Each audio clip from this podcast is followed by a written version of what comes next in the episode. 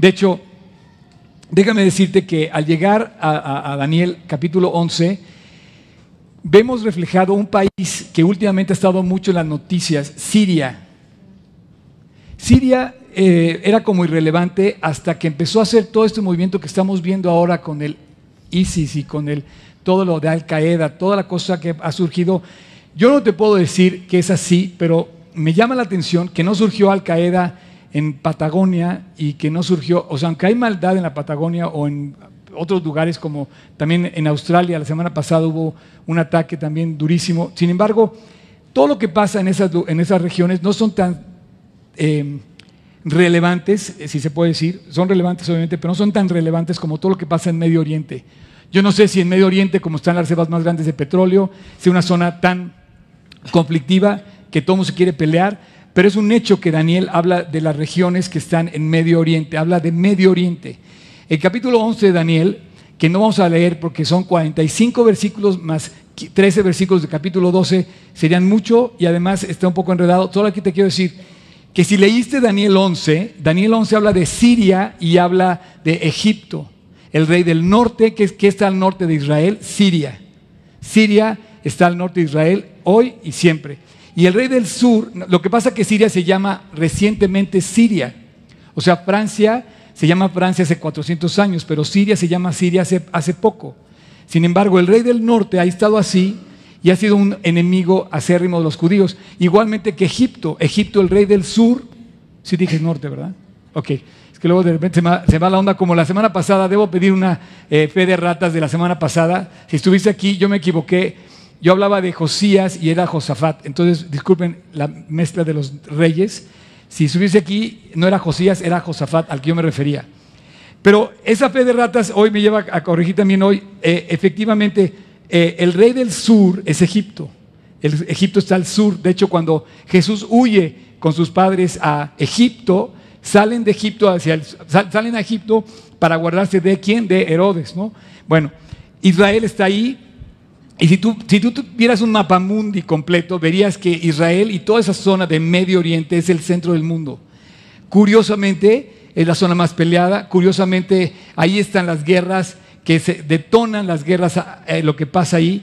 Y bueno, la historia de, los grandes imperios surge como en esa zona de, de, esa parte. Ahí surgió la Torre de Babel, ahí estuvo el primer hombre en la tierra, ahí se aparcó el arca, ahí están las reservas de petróleo, ahí en ese, toda parte árabe surge tanto el cristianismo como el judaísmo como los musulmanes y toda esta zona se extiende tanto como va hacia el Mediterráneo, hacia el norte, hacia el sur, especialmente toda la región de Europa con los imperios que se fueron desarrollando a través de la historia. Entonces, cuando tú ves esto y que lo habla Daniel, yo te quiero decir, Daniel eh, cierra y vamos a estudiar la Biblia. O sea, si estás aquí por primera vez, Héctor, estás aquí por primera vez, vamos a estudiar la Biblia, ¿ok? Y todos están aquí por primera vez. ¿Quién más está aquí por primera vez? Cas, ¿no? Parece, ¿eh? Pareces nueva. ¿Alguien más? ¿Nadie más está por primera vez? Ah, bienvenida, ¿eh? Bienvenida. ¿Quiere darte la bienvenida? ¿Cómo te llamas? Lea. ¿Lea? No. ¿En serio? Ok. Nombre bíblico también. ¿Y también acá? ¿Lisa? Cristina. Bueno, Lea, Héctor, Cristina, bienvenidos y... Ok. Ok, bienvenidos, ¿eh? Bueno, pues vamos a estudiar la Biblia, te decía, es lo que vamos a hacer. Vamos a estudiar la Biblia. Si te invitaron a una fiesta, es correcto, pero es en la Biblia, ¿ok? Es una fiesta, pero vamos a estudiar la Biblia. Sí. Es que la Biblia es la única fiesta que realmente va a perdurar para siempre. Y la única que vale y que te da paz y que te da alegría. Entonces sí es una fiesta, de verdad. Aunque hoy vamos a estudiar la parte, digamos, dramática que te lleva a dos extremos. Te lo quiero resumir rápido. Vamos a estudiar lo que dice la Biblia acerca del fin nos llama la atención en las películas, en todo hay un como morbo especial de saber qué va a pasar en los tiempos del fin, el anticristo lo hemos tocado. Bueno, el Apocalipsis. El Apocalipsis no es tan relevante si no estuviera el libro de Daniel. Este es el libro de Daniel, es el principio del Apocalipsis. Antes de que hubiera Apocalipsis, Dios le reveló a Daniel las luchas que iban a haber con los grandes poderes. Esto es muy importante. Todo lo que tú ves hoy que sucedió, por ejemplo, a esos niveles en Francia, es una lucha de poderes. Hay un grupo que quiere tener y mostrar un poder más grande que inclusive las naciones. Entonces, cuando tú ves a Daniel que habla en el capítulo 11 de cuatro naciones de Grecia, te das cuenta que en la historia después de Alejandro Magno se dividió en cuatro. Y, te das cuenta que los imperios, ha habido grandes imperios que han tomado esa dimensión ahí, en esa zona geográfica del mundo, y te das cuenta que la lucha verdaderamente no es entre uno y otra persona, sino es entre un poder y otro poder de naciones. Y a ese nivel macro, Dios describe la historia y se la, adelanta a Daniel y se la revela como para decirle que estés alerta. Porque así como en el nivel macro de naciones, y Dios va a juzgar a las naciones, también Dios va a juzgar a las personas. Y en ese final apocalíptico que vemos dramático, vemos un final eh, eh, terrible en Apocalipsis, las plagas, el capítulo 15, los, los, acontecimientos dramáticos, fenómenos del capítulo 16 de Apocalipsis, el capítulo 12 con el surgimiento, el surgimiento del anticristo, por ejemplo. Todo eso que surge es porque el mundo merece un juicio. Nosotros como malos, como hombres pecadores, y las naciones se les tiene que sacar la cuenta todo lo que nos han hecho, todo lo que vivimos, todo lo que sufrimos injustamente, dice que hay alguien que vela por las cosas y hay un juicio. Alguien nos va a sacar la cuenta un día, pero especialmente a los líderes de las naciones, porque su poder y sus decisiones dominan y resuelven a nivel macro. Entonces, una decisión de un líder como Venezuela, como China, como cualquier líder del mundo, toma trascendencia a nivel macro. Millones de personas son afectadas por la decisión de una persona.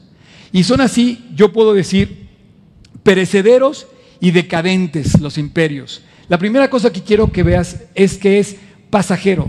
Increíble cómo Berlín hubo muertes por cruzar un muro y después pasó ese imperio o ese gobierno y de repente se derriba lo, que antes era mortal derribar. Y ves naciones que son pasajeras y ves naciones que son decadentes. Ves pompa, ves circunstancia, ves eh, glamour en todos los eventos eh, políticos. Grandes, eh, pasa un poco como lo que está en Cabos, ¿no? el, famoso recinto para los G20 que se reunieron con, em, con el presidente Calderón en Los Cabos. ¿Se acuerdan que hubo una reunión en Los Cabos con el... Bueno, Tristemente, todo ese, todo ese complejo enorme para la reunión de los G20 hoy está abandonado. bueno, si vives en Los Cabos, eso es una realidad. Hay que resurgir con ese lugar, está abandonado, ese recinto donde se reunieron aquellos presidentes. Y así es en todos lados. Vemos cómo los gobiernos van y vienen, son pasajeros decadentes. Y entre más los, los gobiernos piensen que la solución está en sus manos, más lejos se acercan de la solución. El único que no es pasajero ni decadente es nuestro Dios y dice que forma parte del Rey de Reyes, Señor de Señores, el hombre que no va a pasar, el gobierno que no va a pasar nunca. Entonces tú ves en Daniel que habla de los gobiernos y dice además que aparece uno y vemos surgir a un hombre que nunca va a pasar y es el Mesías.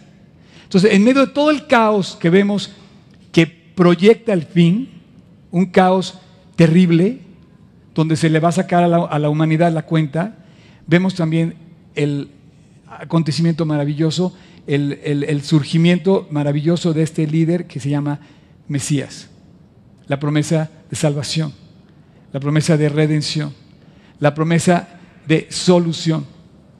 Entonces, Dios establece reyes y quita reyes, quita la sabiduría, da la sabiduría y la ciencia a los entendidos y dice que con Él mora la luz. Pero Él pone y quita a los reyes. Por lo tanto, ninguno de estos acontecimientos eh, dejan de ser previstos por Dios. Todos los movimientos de la historia, Dios los conoce. Tan los conoce que los pone en un libro que se llama Daniel o Apocalipsis. Y entonces vemos que surge la belleza, ¿verdad?, de un, de un libro que nos revela la historia. ¿Por qué? Porque la puede revelar el único que la conoce, que es Dios. Eh, del capítulo 1, perdón, en el capítulo 11 del libro de Daniel al 30, vemos este, este conflicto de los reyes del norte y del sur, que les decía, Siria y Egipto.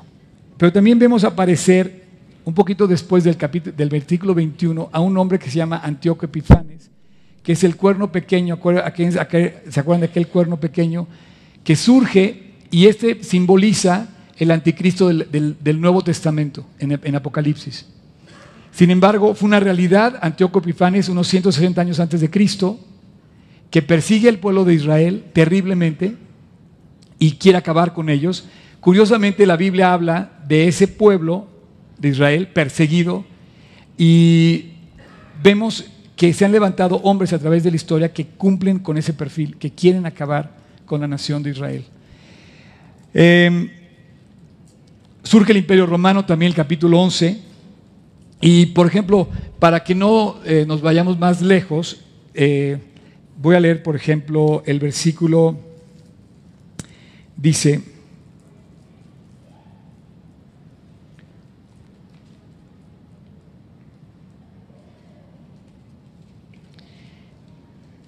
en el capítulo 11 de... Ah, con razón no lo encontraba, estaba leyendo Romanos.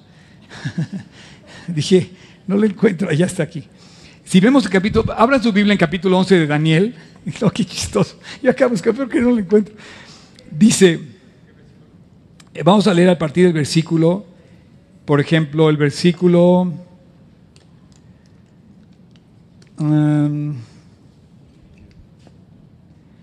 por ejemplo, el versículo 11 dice, por lo cual se enfurecerá el rey del sur y saldrá y peleará contra el rey del norte y pondrá eh, un perdón, pondrá en campaña multitud grande y aquella multitud será entregada en su mano.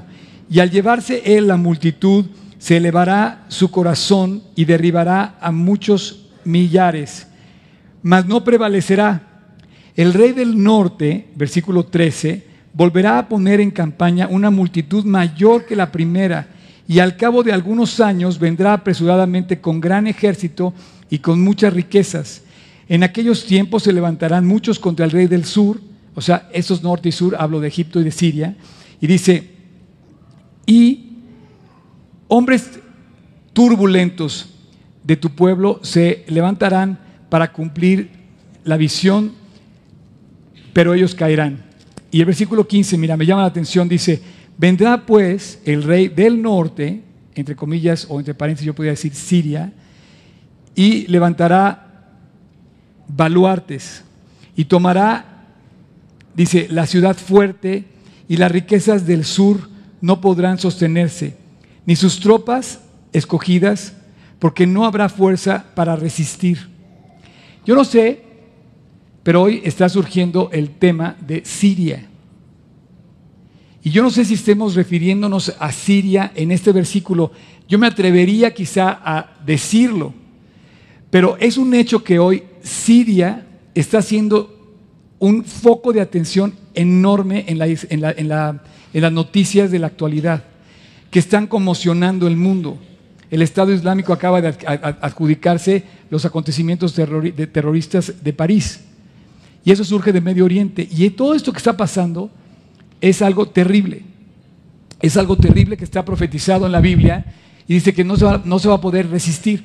Si el arma de esos poderes del norte o de esos poderes del Medio Oriente son el terrorismo, es muy difícil resistir el terrorismo. Ahora, es una, es una eh, eh, interpretación, por así decir, o una explicación que yo asumo en mi razonamiento, ¿no? Sin embargo, es un hecho que se aproxima el final. Y Daniel nos habla del final. Eh, en el capítulo 12 vamos a ver el final. Y te quiero decir algo. Eh, eh, tengo un amigo que acaba de correr una carrera de 21 kilómetros. ¿Verdad, cayó? A ver, ponte de pie, No le gusta, pero bueno. Es un milagro que haya corrido. Pero es un milagro que le da, te, da satisfacción, ¿sí o no? Ahora dime, ¿qué te gustó más? ¿Cruzar la meta de salida o cruzar la meta de llegada? Las dos. Ahí está.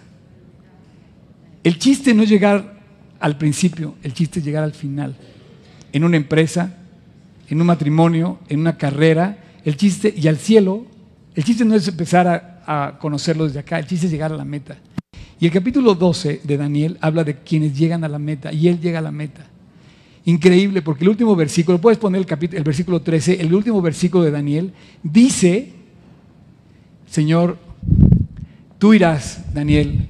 Me impresiona muchísimo porque Dios no se olvida de Daniel, Él le revela todos los tiempos y tú dirías, ok, yo soy instrumento de Dios, pero a la vez, en el capítulo 12, versículo 13, con el que cierra toda la enseñanza, se dirige a Daniel y le dice, tú, tú vas a recibir tu herencia no corriste en vano. Todo lo que hiciste, toda tu confianza, tus 80 años de fe van a tener su herencia. Dice, vas a recibir tu herencia. Vas a recibir la medalla como aquella persona que corre un maratón y que dice, salió el primer y cruzó la salida, pero el chiste es llegar al final donde te ponen la medalla y Él pone las medallas. Y así como juzgará al que hizo el mal, también premiará al que hizo el bien. Y me encanta terminar diciendo, soy un guerrero porque de rodillas voy a luchar, pero un día, dice, el enemigo lo voy a ver derrotado porque mi batalla la va a pelear Cristo. Y él, dentro de toda esta crisis terrible que vemos en el capítulo 12, un juicio terrible, lo vamos a ver ahorita, sobre la humanidad, vemos el surgimiento, el levantarse, el brillar de nuestro Mesías, el que va a triunfar. Por eso yo te puedo decir que todo va a estar bien. Si estás bajo la sombra del Omnipotente, morarás bajo la, bendición del Todopoderoso. Y ahí todo está bien. Y Daniel supo que iba a estar bien. Y llegar al final dijo, voy a recibir mi herencia, porque sé en quién he creído, sé quién he comprado y es poderoso para guardar mi depósito para aquel día. Entonces, fíjate nada más. Empieza el, final. El final del capítulo dice, capítulo 12, versículo 1, dice, en aquel tiempo se levantará Miguel, el gran príncipe que está de parte de los de, mi pueblo, y será tiempo de angustia. Déjame decirte que el tiempo de angustia dice cual no lo ha habido nunca mientras haya habido gente en la tierra. Lo que vivieron en París esta semana no es nada, nada, nada comparado con lo que va a haber en el tiempo de angustia final. Dice, el último tiempo, o sea, está hablando del fin, va a ser terrible, como nunca ha habido nada. Tú imagínate ya un día completo sin internet. Terrible. No, no, no. ¿En serio? A ver, ¿quién me da su teléfono por un día? No, no, no. ¿Sí me entiende, no? O sea, tú imagínate que de repente se caiga el sistema y no haya comunicación. ¿Quedas, quedas en el hoyo. No sabe ni el teléfono de tu casa, hoy en día. O sea, el enemigo nada más tiene que bajar el switch y nos pone a todos a temblar. No hay, dice, dice y dice Apocalipsis, no habrá quien pueda comprar ni vender si no tiene la marca de la bestia. Ya no tienes más que quitarte el celular. Y no puedes comprar ni vender. No vas a poder, va a ser terrible. No vas a poder comer. Ahora, olvídate del celular. En los tiempos terribles del fin, los acontecimientos de violencia, decíamos que las ratas van a comerse a los humanos porque no va a haber hambre. Digo, no va a haber hambre, no va a haber alimento.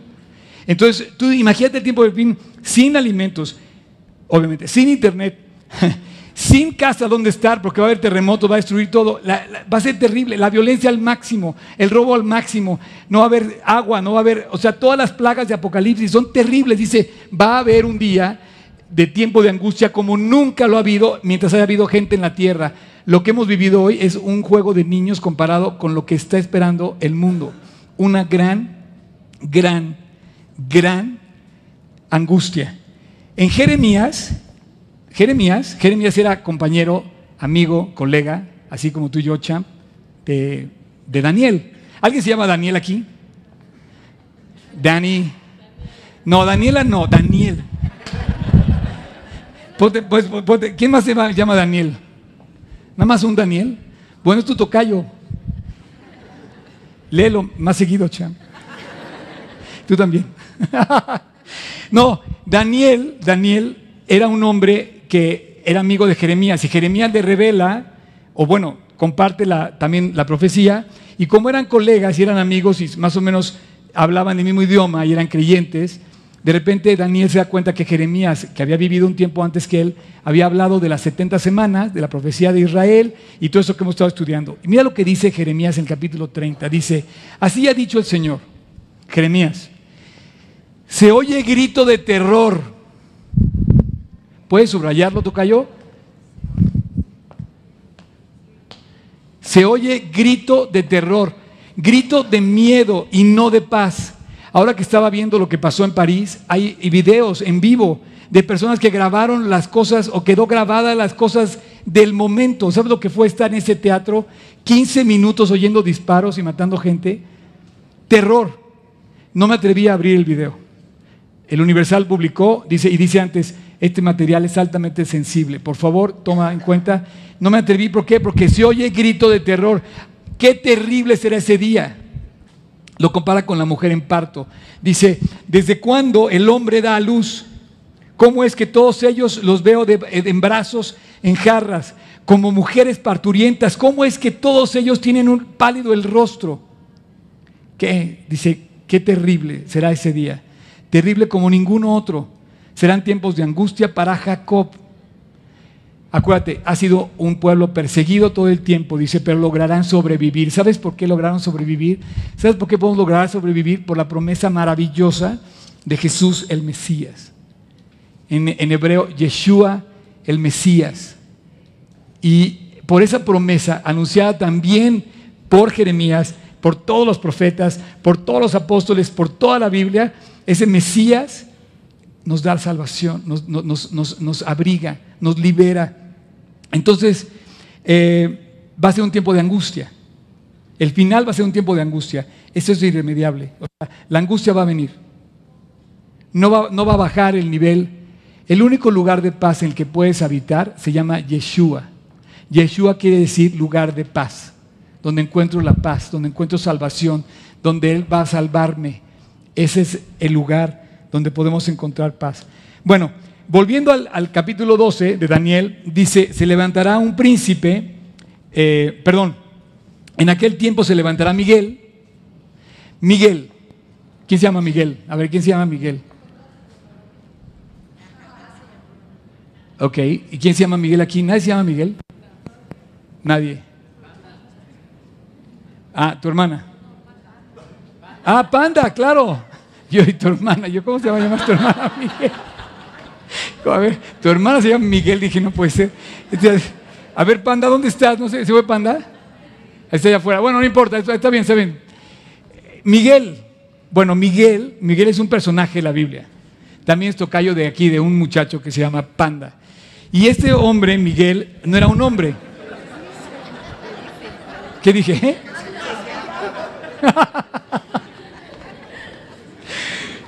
Bueno, estoy concentrado y quiero sacar adelante esto porque está muy difícil, pero bueno.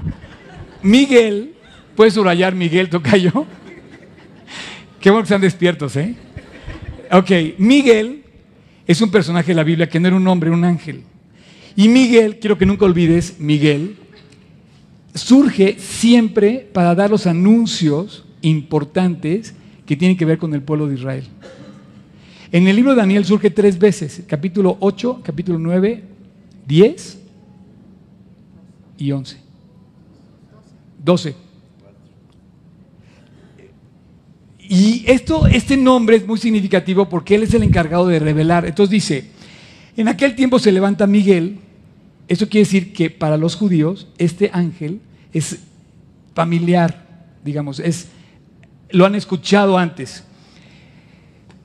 dice, el gran príncipe que está de parte de los hijos de tu pueblo. Esto me encanta porque habla de que está a favor de Israel. No todos en el mundo están a favor de los, hijos de tu pueblo. Hay un grupo de personas que está a favor de Israel, hay un grupo de personas que odia a Israel. Pero Miguel es parte del grupo de personas y de seres que están a favor. Pero Miguel representa al único que está a favor de ti, que se llama Jesús. Miguel apunta a Jesús que está a favor de ti, que siempre está a favor de nosotros. Y en de todo este caos dice, hay alguien que está velando por ti. Hay alguien que está velando por ti. Y dice, este hombre se le va a levantar y dice que va a ser, dice, de parte de su guerrero, y será tiempo de angustia, cual nunca lo hubo mientras haya habido gente.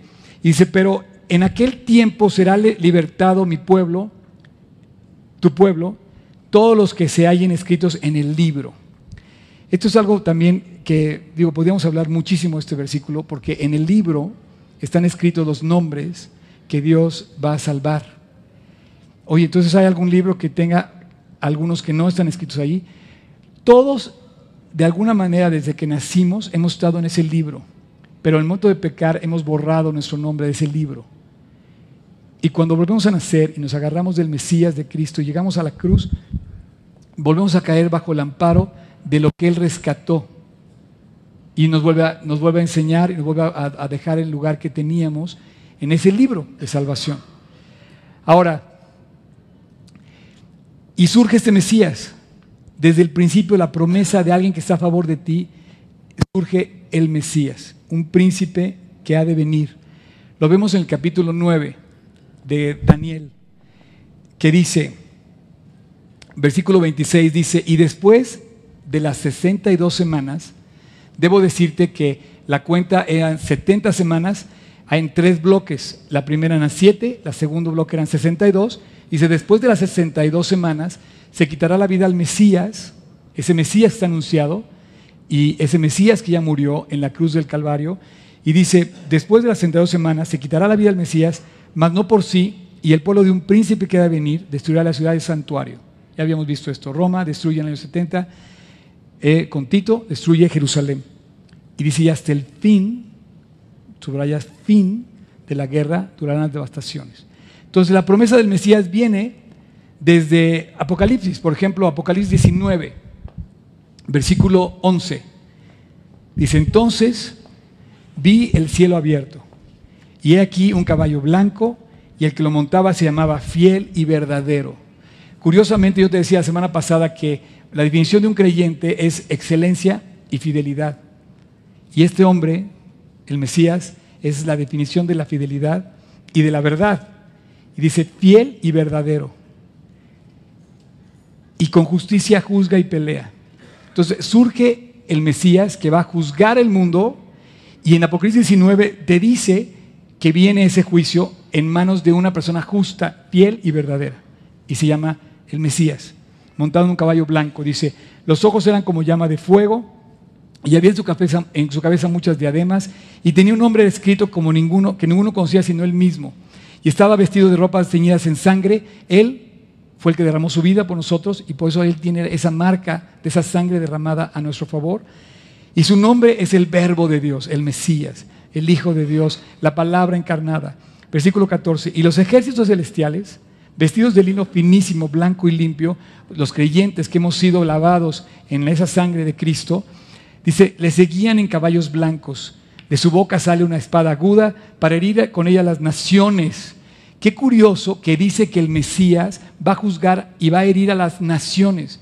Todo esto que estamos viendo de Daniel tiene que ver con los poderes en las naciones, no a nivel personal. Está, es tan grande este, este poderío macro que habla de naciones, porque un día se va a juzgar desde la coladera abierta de esta semana que hubo, que causó injustamente una cosa también dolorosísima, hasta los acontecimientos terroristas y la lucha de poderes, Dios va a sacar la cuenta.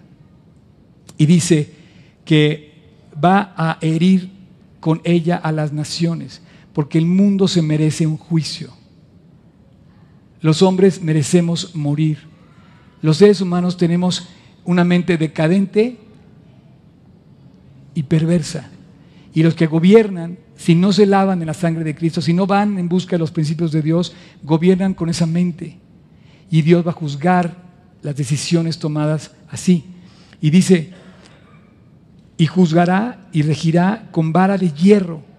Y él pisa el lagar del vino del furor de la ira de Dios Todopoderoso. Así es que yo no estoy diciendo, lo dice la Biblia.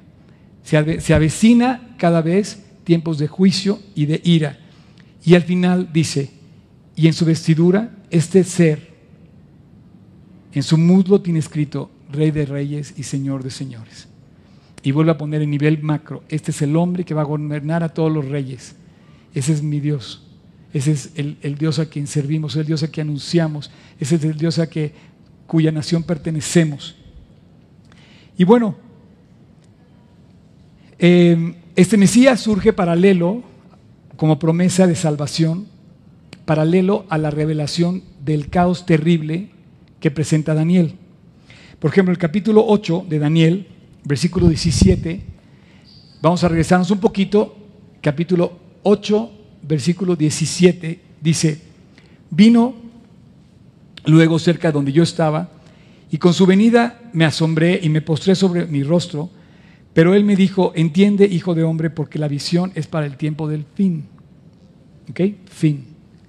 Mientras él hablaba conmigo, caí dormido a tierra eh, sobre mi rostro y él me tocó y me hizo estar de pie. Es como cuando alguien está durmiendo y dice que lo pone, te toca y pues te despierta, ¿no? Entonces, pero yo creo que no se durmió porque haya estado aburrido, yo creo que se durmió del pesar, habíamos comentado esto, del pesar tan grande que venía cargando. Daniel dice que cayó sobre su rostro agotado. Tanto era el peso de lo que estaba recibiendo que finalmente ya no pudo más. Y eso a veces me pasa a mí, eso a veces te pasa a ti. Físicamente decaes. dice que lo toca y en ese momento recobra el, el este y lo hizo estar de pie.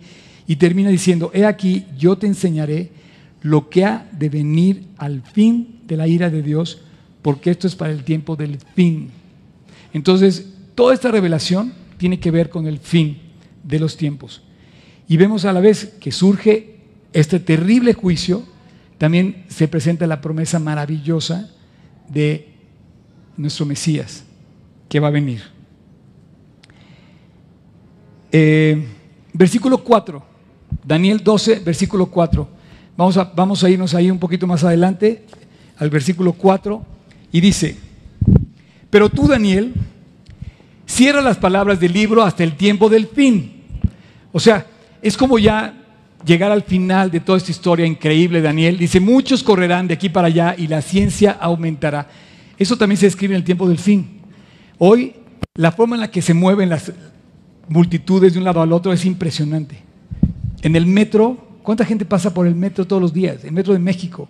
¿Cuánta gente pasa por las fronteras? ¿Cuánta gente cruza los cielos de un lado al otro en transportes transatlánticos, aéreos o marítimos? Dice, y además la ciencia cómo se ha extendido. Hoy imposible pensar lo que estamos viendo. Hoy un acontecimiento puede ser visto por millones de personas simultáneamente en tiempo real. Y dice, vamos a ver al versículo 6, dice, y dijo un varón vestido de lino que estaba sobre las aguas del río, ¿cuándo será estas maravillas?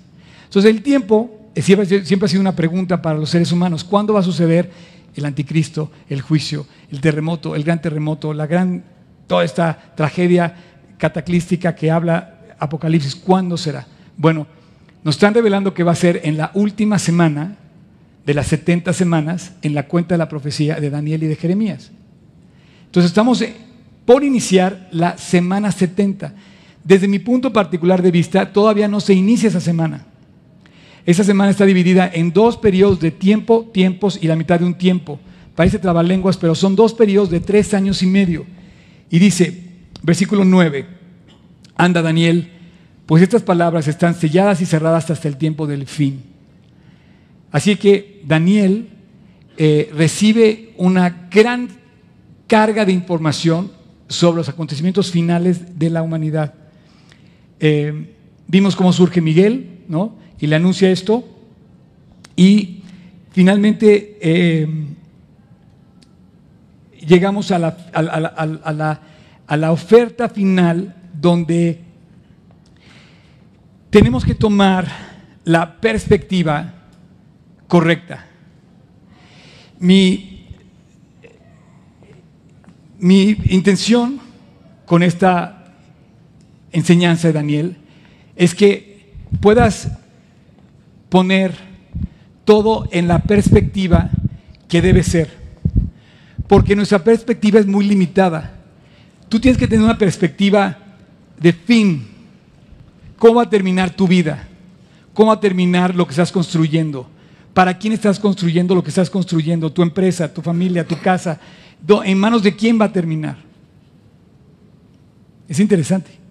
Porque el capítulo 12 habla de los tiempos del fin en cuanto a los poderes del mundo. Y dice que va a terminar en manos de el Mesías. Y la perspectiva de Daniel fue sumamente halagueña. Mi Dios, al quien he servido toda mi vida, va a ser el rey de reyes. Y su perspectiva era correcta, era perfecta. Entonces no servía ni a Darío, ni a Ciro, ni a, ni a Nabucodonosor, ni al mismo rey que, que tenían en, Israel. Él servía al rey de reyes. Y su perspectiva era increíble.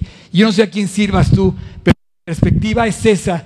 Vivo para Cristo. Y Él me ha dado una vida increíble y, y bueno, gozo tremendamente correr esta carrera.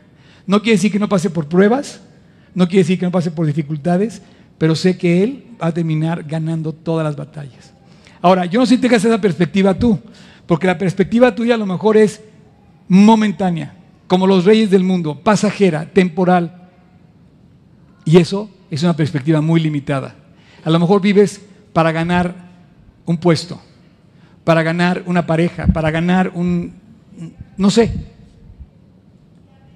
Y en esa perspectiva tenemos que tener la perspectiva correcta. Yo creo que después de que él ve la destrucción del anticristo, porque a Daniel se le revela la destrucción del anticristo, la destrucción del diablo, se le revela el juicio de las naciones, dice, wow, todo se va a juzgar, Señor, todas las injusticias, tú las vas a librar por mí, tú vas a pelear por mí, soy feliz, dice, veo el humo a la distancia, mi corazón siento ya latir, ¿cómo dice la canción? Neto dice, pues, puedes subir, Neto, por favor, puedes ayudarme, nada más quiero que suban Neto y Rubén. Dice, mi corazón siento ya latir. Veo el humo a la distancia, pero mi perspectiva es la correcta. Veo que Dios me llamó para una batalla, pero la voy a luchar en el nombre de Cristo. Y dice, yo voy a recibir esa herencia. Voy por todas las canicas, voy con todo mi corazón por Jesús, con Jesús, para Jesús, mi vida completa. Y dice, puedes entonar así, eh, Veo el humo a la distancia, mi corazón siento ya latir. Lo voy a estar interrumpiendo al pobre de Neto, lo voy a traer como loco hoy. Vas. Veo el humo a la distancia, mi corazón ya siento latir. Cerca de mí surge una guerra, siento que para esto yo para eso nacimos, nacimos para luchar. Dicen que desde que naces, desde que das a luz, sea la mamá y el hijo y después el esposo para pagar las cuentas, es una guerra. Es una guerra real. Estamos viviendo tiempos durísimos. ¿Cómo crees que se va a librar esta guerra? Bueno, Dios adelanta que la batalla la ganó Él. Y dice, ¿cuál es tu perspectiva? ¿Con quién estás? ¿Estás luchando en tus fuerzas? Dice, hay gloria reservada para los santos. Hay, una, hay, una, hay, un, hay un llamado precioso para los que creen en Él. Y de repente ves, puedes poner la portada de Daniel y ves que es glorioso el final. La herencia de oro. Y vemos aquí, por ejemplo, que Daniel lo representamos con una corona final de los tiempos y va a llegar al final y va a decir, Señor, corrí para ti y Él es coronado con su medalla de llegaste. Y puedes poner el versículo 13 y te dice Dios, ¿sabes qué? La guerra, te levantarás y te vas a dar cuenta que no te destruyó. Al contrario, vas a recibir toda la herencia completa, la que preparé para ti. Hay gloria preparada para el que cree. Gloria, no no un banquete, gloria. No una fiesta, gloria. No alegría, gloria. Es una forma de escribir lo increíble de la herencia de Dios. Gloria preparada para el que cree. Sepa pues ciertísimamente, dice, que el que haga volver al pecador de su camino, hay gloria preparada para él y para el pecador que hizo volver a su camino. De su camino, dice, salvará de muerte un alma y la cubrirá con gloria. Dice, multitud, y cubrirá con eso la multitud de pecados.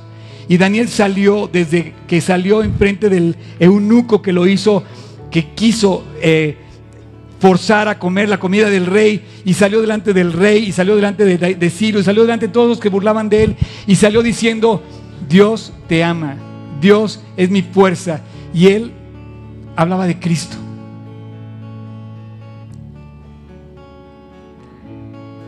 Anda Daniel, estas palabras son selladas y cerradas para el tiempo del fin. Y Dios nos está abriendo las palabras nos da a nosotros.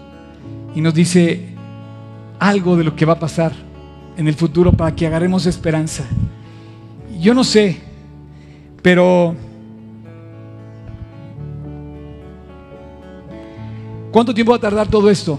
Es el tiempo. ¿Cuánto, yo también te pregunto, ¿hasta cuándo vas a empezar a vivir tú bajo esas circunstancias? ¿Hasta un tiempo, dos tiempos y la mitad de otro tiempo? No. Es hoy. Va a haber quien hable palabras contra el Altísimo. Va a haber quien habla palabras contra ti. Va a haber quien hable palabras, se levante como el anticristo, quien te persiga y te diga, hablará palabras contra el Altísimo y contra los santos los quebrantará y, pensará en cambiar los tiempos y la ley, pero serán entregados en su mano hasta tiempo, tiempos y la mitad de un tiempo. Esos anticristos que se levantan en su alrededor a hablar contra de Dios, contra de Cristo. ¿no? Es increíble que haya gente que vive con nosotros y diga, ¿qué? ¿A Dios? No, no, no, no lo menciones. No, a Dios, no, no lo busques. Y hay como anticristos chiquitos alrededor que sirven a un gran anticristo, ¿no? Y que todos dan eh, servicio al diablo finalmente para alejar a la gente de Dios. Pero dice, muchos serán limpios y emblanquecidos y purificados, y los impíos procederán impíamente. Y ninguno de los impíos entenderá, pero los entendidos comprenderán. Versículo 11. Y desde el tiempo que se ha quitado el continuo sacrificio hasta la abominación desoladora habrá 1290 días. Puede pasar toda la, puedes pasar toda la banda, por favor. Quiero, quiero concluir esta parte. Eh, y quiero decirte que me falta tiempo para hablar de la profecía, de la semana 70, de la cruz, de la abominación desoladora, de la que habló el profeta Daniel, el que le entienda, y ahora ya entendemos un poquito más, porque ya sabemos de qué, de qué habló el profeta Daniel. Me va a faltar tiempo, pero yo quisiera llegar al final, al final de esta preciosa enseñanza. Ahí al final, en Biblia, los últimos dos versículos, imagínate los que están todos pintados de oro. Y dice el versículo 12, bienaventurado el que espere y llegue a 1335 días. ¿Sabes que no tengo el dato? Dice, bienaventurado que llegue a 1200, no. Es que en el versículo anterior dice 1290 y en el versículo que sigue dice 1335. Yo no tengo la cuenta de por qué dice 45 días más de la fecha anterior, pero sí sé que algo va a pasar cuando esperas en Cristo. Y dice, el que llegue a esa cuenta, yo no sé quién va a ser esa cuenta, todavía no lo sé, no lo pude resolver para esta prédica, pero dice, bienaventurado. ¿Por qué? Porque junto con todos los que creyeron en Dios, va a llegar un día en que Dios va a poner así la medalla en tu cabeza y va a decir, has llegado al final de tu carrera. Y dice, y tú Daniel, después de todo lo que te revelé de las naciones, hay un plan para ti que cumpliste, que alcanzaste. Tú vas a recibir tu herencia. Yo no sé cuál sea mi herencia. Lo único que espero es que de alguna manera lo que he podido comprender se dé. Ya es demasiado hermoso lo que Dios me ha permitido conocer de Él. Yo inclusive digo que si la vida cristiana fuera una mentira, cosa que no es, valdría la pena dar la vida por ella. Pero no es una mentira es una hermosa realidad. Cada día lo compruebo más, cada día lo valoro más y cada día quiero vivir más por eso. Pónganse de pie, por favor. Dice, y tú irás hasta el fin. Bueno, cada uno de nosotros vamos también hasta el fin. Vamos caminando hacia el día del fin.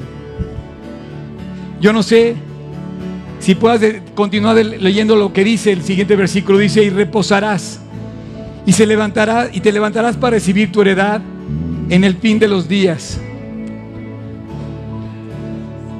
Padre, muchas gracias, Muchísimas gracias Jesús porque has preparado nuestro camino para llegar hasta la meta.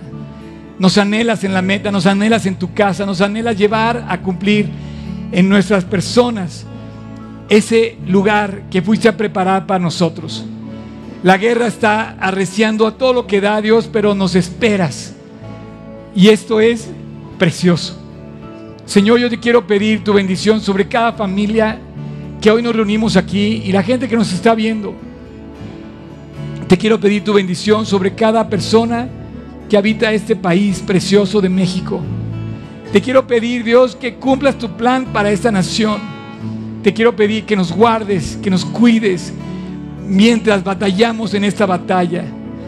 Guárdanos de rodillas, guárdanos luchando, Dios, contra el enemigo que nos quiere confundir, que nos quiere distraer, que nos quiere desviar. Te quiero pedir tu bendición, Dios, sobre la gente de París, esta nación y esta ciudad tan bella, tan olvidada de ti, o más bien que se olvidan de ti, que ahora les has vuelto a recordar que en ti, que buscándote, solamente así van a poder tener protección y cualquier nación en el mundo, Dios. Gracias porque podemos buscarte. Gracias Jesús porque estos tiempos turbulentos son oportunidades inmensas para mostrar tu amor. Gracias Jesús, porque vemos el humo a la distancia, pero tú ya ganaste la batalla. Te amamos Jesús. Te pido que nos hagas recibir tu herencia a cada uno de nosotros, que ninguno deje de correr la carrera, que todos vayamos y alcancemos todo lo que preparaste para cada uno de nosotros. Veo el humo a la distancia, mi corazón siente no latir. Cerca de mí surge una guerra, siento que para esto yo nací. Tu aliento aleja mis temores, tu espada y tu escudo tomaré.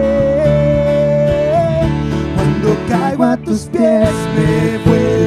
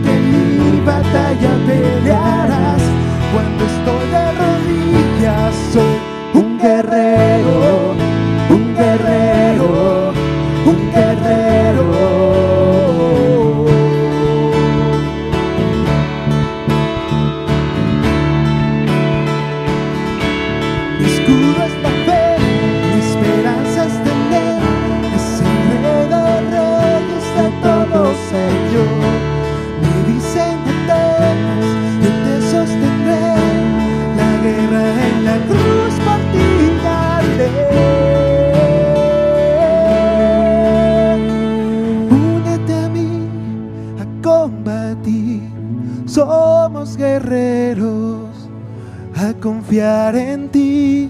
Tiembla el enemigo cuando caigo a tus pies. Me un guerrero y de rodillas lucharé en el nombre de que eres victorioso. Soy victorioso. Ayer. El enemigo que temblará sé que mi batalla pelearás. Cuando estoy en la vida,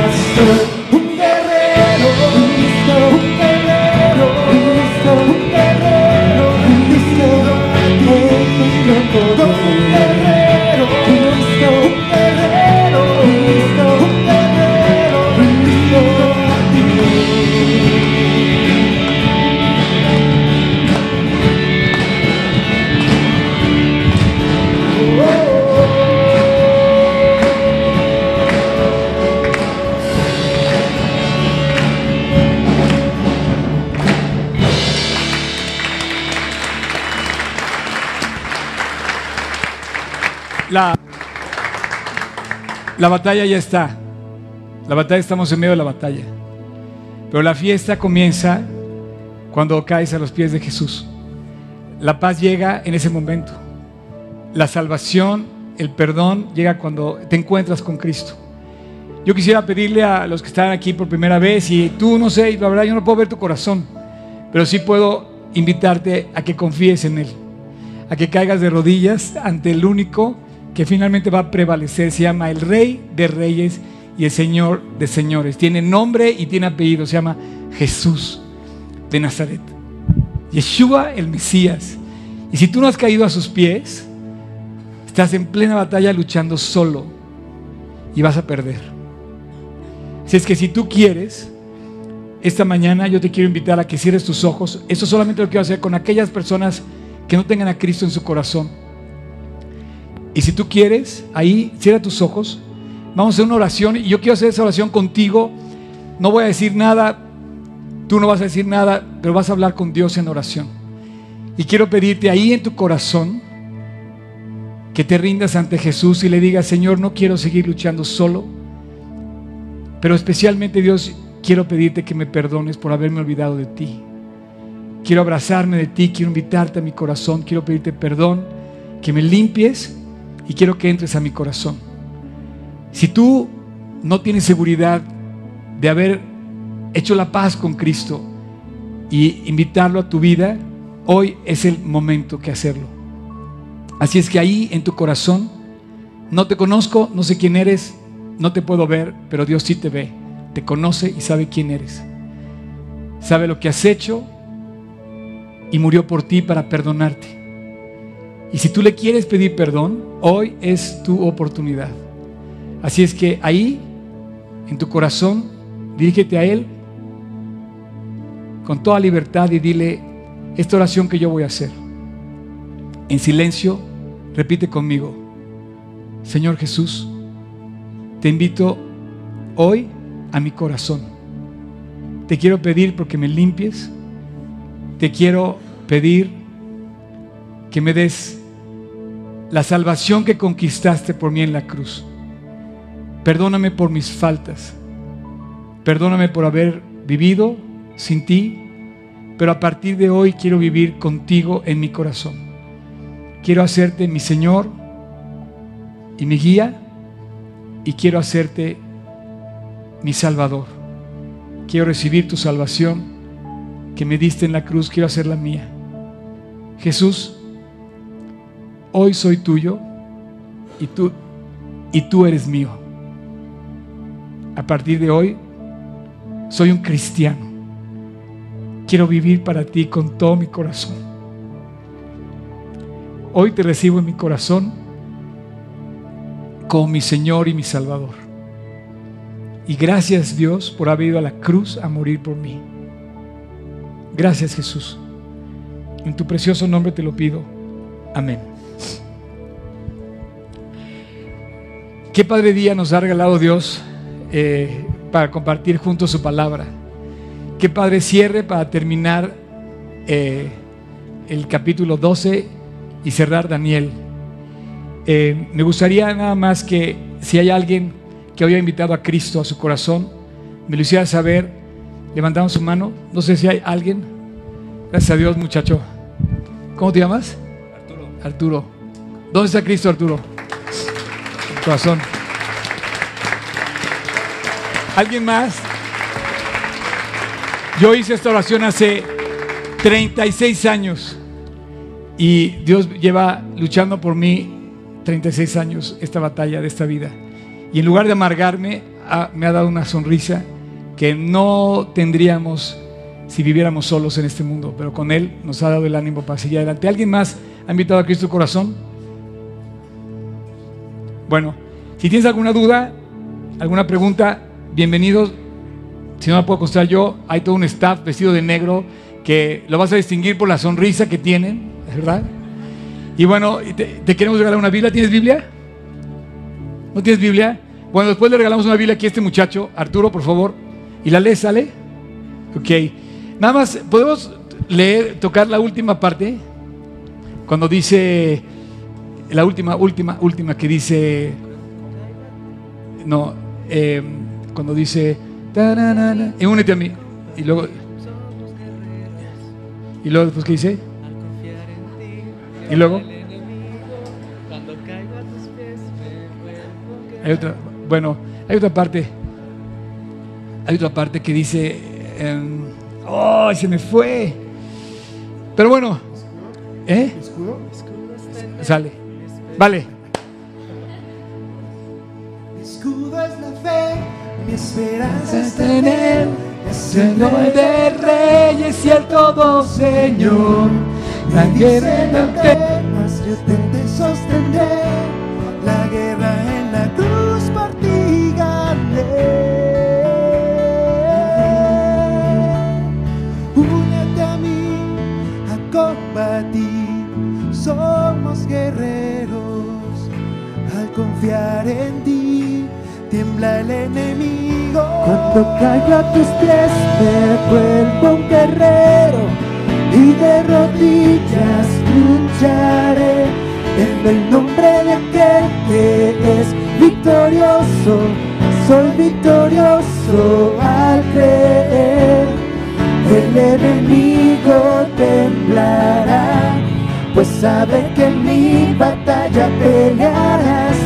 Cuando estoy de rodillas, soy un guerrero. Cristo, un guerrero. Cristo, un guerrero. Cristo, encuentro poder. Guerrero. Cristo, un guerrero. Cristo, un guerrero. Cristo,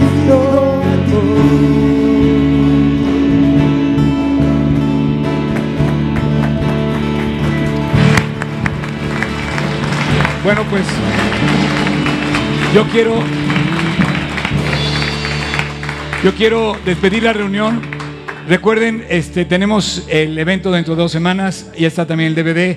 Pero eh, hablando de la oración, hablando de luchar, y bueno, pues no tenemos más ni menos que aquí al mismo pastor de París aquí presente. Está en México acá y, y me gustaría me gustaría que, bueno, él, él ha estado viajando y esta situación de París lo, lo agarró a él aquí. Eh, no sé, Abdo, si quieras decir algo. Bueno, en primero quiero agradecerles porque muchos de ustedes nos escribieron, hemos recibido sus mensajes en, en nuestros muros, en Facebook. Eh, nos hemos sentido muy cuidados por sus oraciones, que bueno, viene desprendiendo más misericordia de Dios sobre nosotros. Hoy estamos pasando una etapa muy difícil, hemos estado realmente tristes.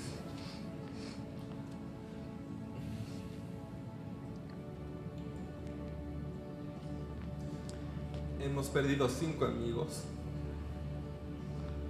En el concierto dos. En un café dos gemelas. Amigos conocidos no súper cercanos, pero suficiente para ir a sus velorios y, y este y hoy uno de mis discípulos estando con su familia. Entonces lo estamos viviendo muy de cerca. Los lugares que fueron eh, tocados son lugares a- en los que vamos eh, continuamente. De hecho, recibimos amigos de México y los llevamos a comer al Petit Cambodge antes que me venga aquí a México, que fue el restaurante en el que se murió el 50% de la gente ahora que estaban eh, atacando, ¿no? Entonces, finalmente es un ataque muy, muy cercano, pero que hoy estaba yo predicando, por eso acabo de llegar, estaba predicando en París y motivándolos. Tenemos dos soluciones, o amargarnos o motivarnos, pero lo que a mí me encanta ver es que hoy en las noticias hablan de amor, y ustedes saben que Dios es amor, y se necesitamos amor, y se necesitamos consolación, y es el Espíritu Santo, ¿no? Entonces, Él es el consolador, finalmente necesitan a Dios. Hoy recibimos en París un llamado por el que no podemos quedar en tristeza porque nos hemos preparado para esto, hemos orado tanto para que se cree un avivamiento en París que llega como bomba, pero para bien. Y así va a ser. Esto va a levantar a la gente a ver que en lo que tienes puestas sus esperanzas es, es eh, tan vano como, como lo que pasa a nuestro alrededor. ¿no? Y, es un momento para, para levantar una, una nación santa que busque ese, ese consuelo y esa fe que solamente tenemos en, en- en el, en el Jesús de la Biblia. ¿no? Algo que me marcó es que nosotros llevamos orando pues, años y ustedes nos acompañan, ¿no? Eh, estamos por hacer un evento y requiere más oración. Y saben, mis amigos incrédulos y todo tipo de persona hoy ha estado poniendo en su Facebook, oren por París. O sea, nunca el mundo se ha movilizado tanto como para orar hoy por París. Yo creo que realmente va a suceder algo en París Yo creo que sí. y nosotros vamos a ser actores de ese cambio. Y a ti te va a usar Dios, vas a ver. Y a toda la gente allá de, la- de- de- de los creyentes.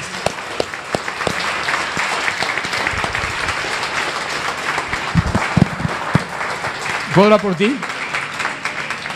Podemos orar por este muchacho. Él se va a regresar a París ya el sábado, creo, ¿no? Martes. El martes. Pues llévate con, contigo en tu corazón, nuestro corazón, para seguir orando por, por esta iglesia que están haciendo allá, eh, justo en París, justo en esa ciudad donde tuvo este terrible ataque. Y, y bueno, eh, así como, como llegó la promesa con Miguel, también seguramente viene la promesa de Dios a decirte, vas a terminar en el fin recibiendo tu herencia. Padre, muchas gracias por el día de Abdo. Muchas gracias por tenerlo aquí el día de hoy. Muchas gracias por poder orar por él y por toda su familia y toda la iglesia en Francia que pertenece a G316. También todos los creyentes, Dios, que están ahí, seguramente tienes un plan precioso para cada uno. Levántalos, fortalécelos, protégelos, provéeles de todo lo que necesitan, Dios. Pero sobre todo, llénalos de ti para que puedan salir a predicar tu palabra. Es un mundo que te necesita, una ciudad que te necesita. Detrás de las luces de esa ciudad luz hay una luz más grande que brilla más fuerte, que se llama Jesús. Llévales esa luz a los parisinos, Dios, y a la gente de Europa, y que puedan conocerte y que también reciban la herencia completa que tienes preparado para ellos. Gracias por la vida de este joven que tengo aquí a mi mano derecha. Te, pido, te pedimos que lo bendigas y que lo sigas haciendo todavía más de lo que ahora es. Te damos gracias por su corazón y te pedimos todo esto en el precioso, dulce, maravilloso, poderoso nombre que es sobre todo nombre, en el nombre de Jesucristo. Amén.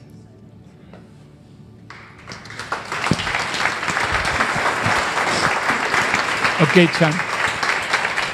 Vamos a... Muchas gracias de nuevo y, y bueno, ténganos presentes. Eh, domingo próximo la predicación se transformó en campaña con esa necesidad. Si tienen parientes en Francia, invítenlos a venir a esas campañas que van a hacer. El próximo domingo, de hoy en ocho. Exacto. Ok, si tienen dudas dónde es, eh, podemos en nuestras páginas, tanto en la de París como en la de Polanco, podemos, o en la de G36, po- poner la dirección del el lugar. Bueno, pues yo quisiera que termináramos con esta Gracias. canción, ¿no? Eh, gracias, Abdo. Vamos a. Creo que te llevaste el micrófono de alguien. Ah, ok. Señores, eh, aquí, eh, este, ¿sí? Va- vale, vale. Sale.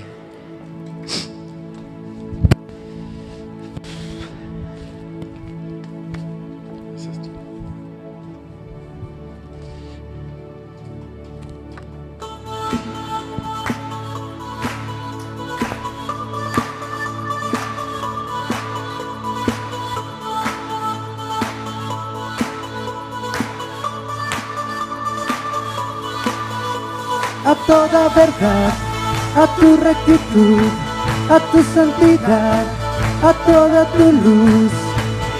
Guíame al camino eterno, no pararé, no pararé. ¡Eh!